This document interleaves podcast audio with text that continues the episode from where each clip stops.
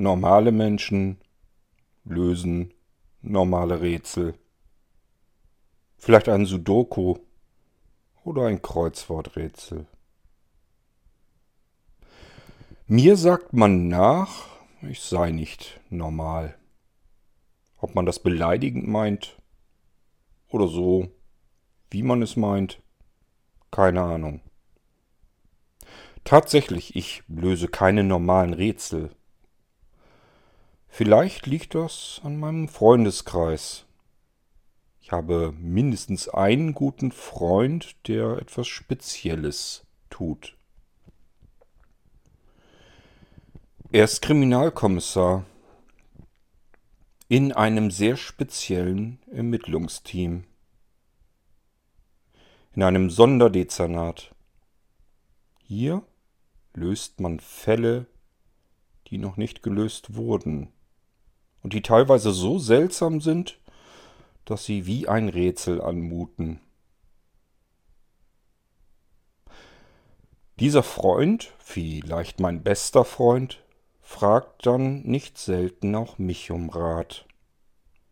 Er schätzt meine Meinung, weil ich mich von optischen Eindrücken nicht beeinflussen lassen kann. Wie das kommt, ist ganz einfach. Der optische Eindruck fehlt mir. Ich sehe nichts. Ich kann nichts sehen. Und manchmal, in ganz seltenen Fällen, ist dieser Nachteil der gravierende Vorteil, der den Fall löst. Ich erzähle euch einige Fälle. Und heute beginnen wir mit einem Fall, bei dem schon allein die Leiche so seltsam anmutet, dass es ein interessantes Rätsel verspricht. Es geht um einen Taucher im Baum.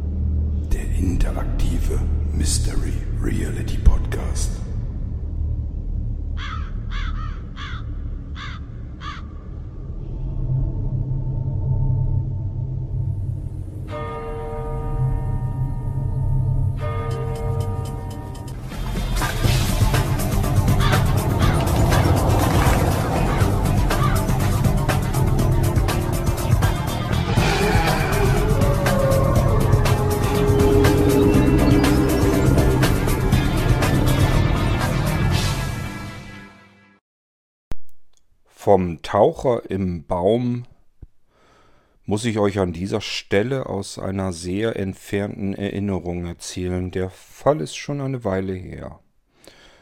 Und der Taucher, der damals im Baum gefunden wurde, das ist sogar noch viel länger her, das war irgendwann in den 90ern.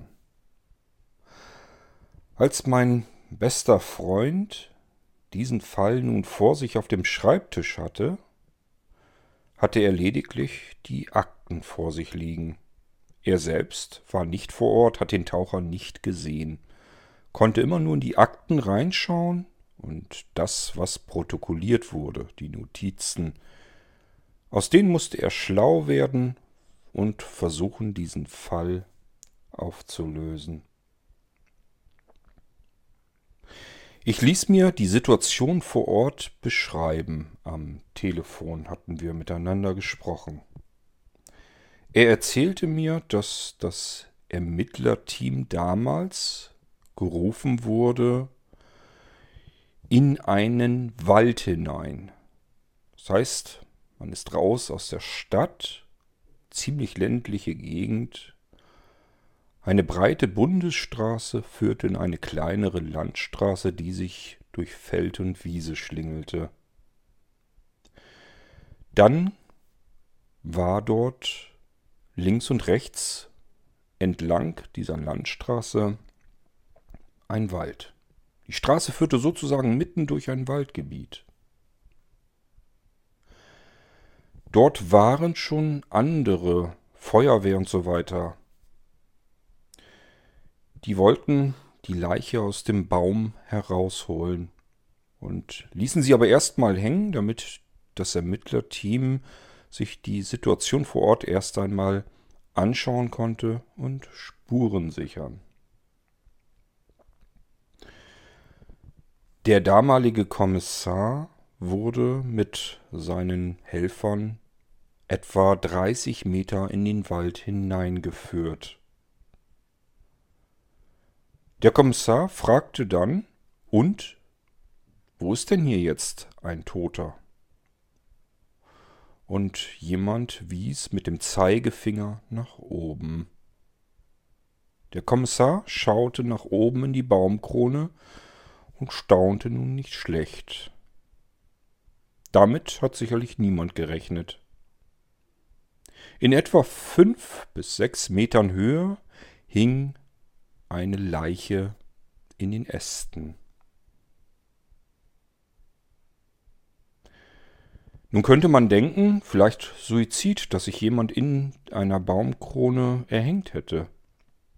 Den Baum also raufgekraxelt ist und sich dann dort erhängt hat. Das ist übrigens etwas, was immer wieder vorkommt und nicht selten ist. Es wurden sogar schon halbe Skelette in Bäumen gefunden. Ihr könnt gerne im Internet recherchieren. Skelett im Baum. Ihr werdet merken, das kommt öfter vor, als ihr denkt. Mit so etwas hätte man sicherlich noch rechnen können und dann wäre die normale Ermittlungsarbeit losgegangen. Aber hier hatten wir es mit einem ganz anderen Problem zu tun, denn die Leiche hing offensichtlich noch nicht sehr lange im Baum. Dass sie tot war, das konnte man allerdings eindeutig sehen. Arme und Beine hingen seltsam anmutend verdreht herunter. Auch der Kopf schien irgendwie nicht normal am Körper zu hängen sondern sehr seltsam verdreht. Man hätte sich so nicht vorstellen können, dass dieser Mensch dort oben noch irgendwie eine Spur am Leben wäre. Gut. Wir haben es also mit einer Leiche in einer Baumkrone zu tun, um nicht noch genauer zu werden, in einer Eiche. Eine riesengroße Eiche. Und ich sagte ja, fünf bis sechs Meter über den Köpfen der Ermittler hing nun diese Leiche. Die Besonderheit daran war, dass diese Leiche ein Taucher war.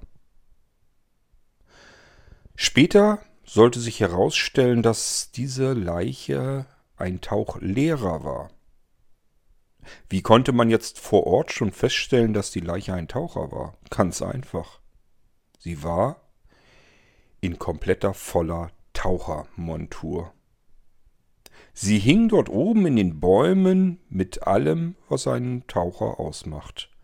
Taucheranzug, Taucherbrille, Luftflasche noch auf dem Rücken und an den Füßen Taucherflossen. Ich bitte euch, wie kam dieser Mensch dort oben in den Baum hinein? In diese Höhe? ist er irgendwie dort hochgekraxelt und hat sich dann irrsinnigerweise die Taucherflossen noch angezogen, denn mit Taucherflossen keine Chance. Werdet ihr nie im Leben einen Baum hochkraxeln können. Tja, das war ein ziemliches Rätsel. Wie ist dieser Mensch nun zu Tode gekommen? Und ist er eines natürlichen Todes gestorben? Aber wenn, dann wie?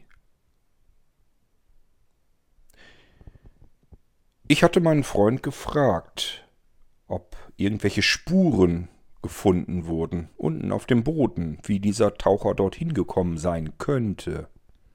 Nichts. Keine Reifenspuren, keine Fußabdrücke. Einfach nichts. Und der Boden war nass und motschig. Das heißt, Man hätte dort jeden Abdruck normalerweise gesehen. Das Ermittlerteam, was vor Ort war, von denen konnte man jeden einzelnen Fußabdruck sofort im Boden wahrnehmen. Aber zuvor war dort nichts. Reifenspuren sowieso nicht. Man wäre auch mit keinem Fahrzeug dorthin gekommen. Die Bäume standen viel zu dicht aneinander. Das versprach jedenfalls ein etwas komplizierter Fall für mich auch zu werden. Ich konnte mir bildlich vorstellen, den Wald, wie sie vom Waldrand aus einige Meter weit in den Wald hineingingen und dann mitten in diesen Metern Höhe der Taucher in der Baumkrone hing. Spuren gab es unten auf dem Boden also nicht, also musste ich mir überlegen, wie konnte es sonst passiert sein. Ist er vielleicht irgendwie von oben in diese Baumkrone hineingefallen, wie auch immer? Ich hatte weitergefragt. Gibt es irgendwo in diesem Wald einen See, wo man solch einen Taucher hätte vermuten können? Wo ist dieser Wald? Wo befindet er sich? Ist dort ein See oder ein Bach oder vielleicht sogar ein Meer in der Nähe? Irgendetwas, was mit Wasser überhaupt zu tun hat? Doch mein Freund musste verneinen, weit und breit nichts. Wir befanden uns gedanklich mitten auf dem platten Land. Waldgegend, kein See, kein Teich, kein Nichts. Weit und breit nicht, kilometerweit nicht unmöglich, dass dieser Taucher irgendwie, ich hatte gedacht, vielleicht durch eine Explosion oder ähnliches in die Luft geschleudert wurde und von dort aus dann eben in diesem Baum gelandet ist. Ich fragte weiter. Ist die Baumkrone ansonsten beschädigt gewesen, also waren von oben die Äste so abgebrochen, dass man etwas hätte daraus vermuten können, dass dieser Mensch durch den oberen Teil des Baumes hindurchgefallen war, bis er in den unteren Ästen dann hängen geblieben ist. Irgendwoher musste dieser Taucher doch kommen. Und mein Freund sagte, dass man das nicht mehr herausfinden konnte.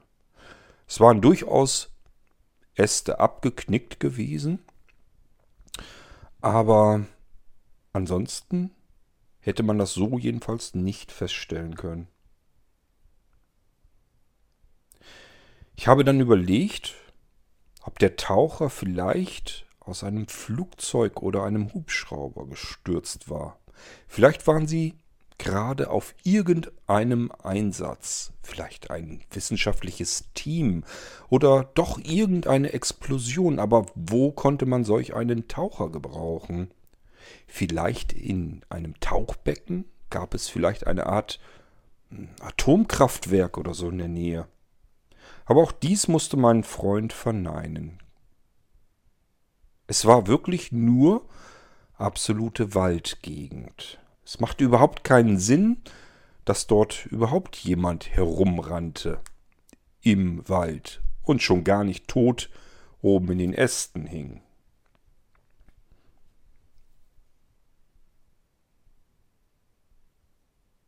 Ich fragte dann weiter, ob irgendetwas den damaligen Ermittlern seltsam vorkam. Mein Freund las weiter in den Berichten. Und er sagte, hier ist eine Notiz. Keinerlei Geräusche im Wald wahrnehmbar. Ich sagte, was? Das gibt es doch gar nicht. In einem Wald gibt es immer Geräusche. Vögel, Tierlaute, alles Mögliche.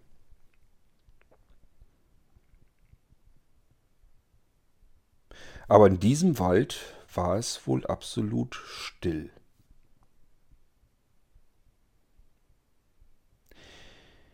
In welchem Wald ist es ganz still? Ich überlegte. Eigentlich nur in einem toten Wald. Ich fragte meinen Freund nun also, ob es vielleicht in diesem Wald gebrannt hätte.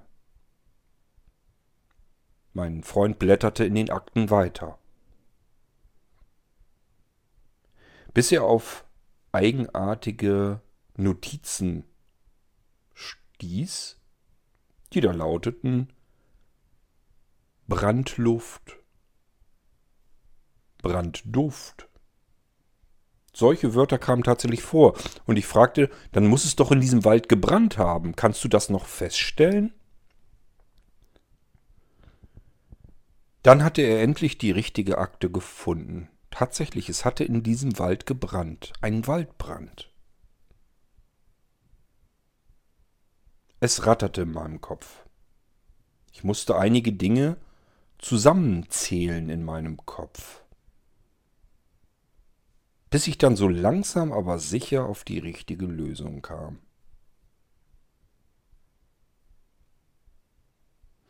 Ich hatte meinen Freund nun gefragt, ob etwas später vielleicht jemand vermisst wurde. Nicht unbedingt in derselben Gegend, aber auch nicht zu weit entfernt. Er musste nach diesen Akten erst suchen und hatte tatsächlich etwas gefunden. Das Problem war, dass dies Verschwinden eines Mannes in einem angrenzenden Bundesland passierte. Etliche Kilometer weit entfernt. Es waren gute 30 oder zwischen 30 und 40 Kilometer Entfernung. Dort gab es einen See. In diesem See war ein Tauchlehrer vermisst worden. Und die Vermisstenanzeige war am Abend des Tages, nachdem die Leiche gefunden wurde. Ich überlege gerade, oder war sie am Tag zuvor? Ich sagte ja. Es ist schon etwas länger her. Vermutlich war es der Abend zuvor. Nun konnte ich meinem Freund erzählen, was passiert war. Er sollte herausfinden, ob es Unternehmungen der Feuerwehr gab, den Waldbrand zu löschen, und ob dabei ein Löschhubschrauber oder Flugzeug zum Einsatz kam. Wieder wurde unser Telefonat zunächst beendet und am nächsten Tag telefonierten wir erneut, und mein Freund hatte tatsächlich herausgefunden, dass es einen solchen Löscheinsatz gab. Man hatte mit einem Hubschrauber im naheliegendsten See, der leider tatsächlich 35 Kilometer weit entfernt war, Wasser aufgesogen in einen Tank hinein und ist damit dann in Windeseile, das ist zu Luft, sind das nur einige Minuten, die man fliegen muss, um dann zum Brandherd im Wald zu fliegen. Und dort hatte man versucht, den Brand zu löschen. Und natürlich war es so, dass der Tauchlehrer genau in diesem See verschwunden ist. Und somit konnte ich meinem Freund die ganze Geschichte erzählen und ich erzähle sie euch nun jetzt hier, damit ihr auch wisst, was passiert ist. Es war also in einem Spätsommer, als die Ermittler, das Ermittlerteam vor Ort, diese Leiche, den Taucher oben in der Baumkrone fand. Der Taucher hatte einen Taucheranzug an und dieser Taucheranzug war trocken. Unten der Boden, der Waldboden war jedoch klatschnass und matschig, hatte ich euch schon erzählt. Wie konnte das also passieren? Indem wir es mit Löschwasser zu tun haben. Es war nämlich in der Zeit absolut knochentrocken. Kein Regen, kein gar nichts. Ich hatte damals nachgesehen, wie das Wetter dort vor Ort war. In dieser Zeit, als die Leiche gefunden wurde. Fröhlichster Sonnenschein, Wochen zuvor und auch Wochen danach. Es hatte nicht geregnet, warum war also der Waldboden nass? Irgendwie musste das Wasser dort ja hingekommen sein. Und wo Wasser ist, ist oftmals ein Taucher nicht weit. Das Einzige, was mir zu denken gegeben hatte, war, dass sowohl Wasser als auch Taucher nun hier im Wald nicht viel Sinn machten. Aber wenn es in diesem Wald nun gebrannt hatte und man versucht hatte, dieses Feuer frühzeitig zu löschen, dann konnte ich mir auch so ziemlich erklären, was passiert war. Der Löschhubschrauber war am besagten See und hatte Wasser aufgepumpt. Beim Aufpumpen des Wassers aus dem See hatte er versehentlich den Tauchlehrer unten im See einfach mit angesogen. Dann ist der Hubschrauber in die Höhe gegangen. Sicherlich wird dann der Saugvorgang beendet, aber der Tauchlehrer hatte sich wahrscheinlich dann unten am Ansaugstutzen noch festgehalten. Vermutlich konnte er sich leider dort nicht bemerkbar machen, so dass der Hubschrauber die ganze Zeit mit dem Taucher unten, unten am Ansaugstutzen durch die Luft geflogen war. Warum sollte der Hubschrauberpilot auch nach unten schauen? Er hatte ja nur seinen Wassertank drunter und wahrscheinlich hätte man den Taucher unter dem Tank auch gar nicht sehen können aus der Luft. Was war dann passiert? Der Hubschrauber hatte den Brandherd im Wald erreicht und nun entsprechend die Hebel oder Knöpfe bedient, um den Wassertank auslaufen zu lassen. Dabei sind diese Wassermassen auf den Taucher geströmt und der Druck hat ihn schlicht und ergreifend vom Wassertank abgesprengt, regelrecht vermutlich, so dass der Taucher aus luftiger, windiger Höhe nach unten fiel, in diese besagte alte Eiche hinein. Wo er dann, nach einigen Ästen, die ihm wahrscheinlich das Genick brachen und diverse andere Knochen, dann in den unteren Ästen einfach leblos hängen blieb. Und so kam unser Taucher in die Baumkrone. Ein sehr rätselhafter Fall, den wir auf diese Weise jedoch endlich zu den Akten legen konnten, und zwar auf den Haufen gelöste Fälle. Der Taucher in der Baumkrone, dies ist nur einer von mehreren seltsamen Fällen, von denen ich euch erzählen möchte. Aber für heute belassen wir es besser. Ich hoffe, es hat euch gefallen. Und ihr wisst nun, der Tod erwartet einen überall, manchmal auch aus heiterem Himmel.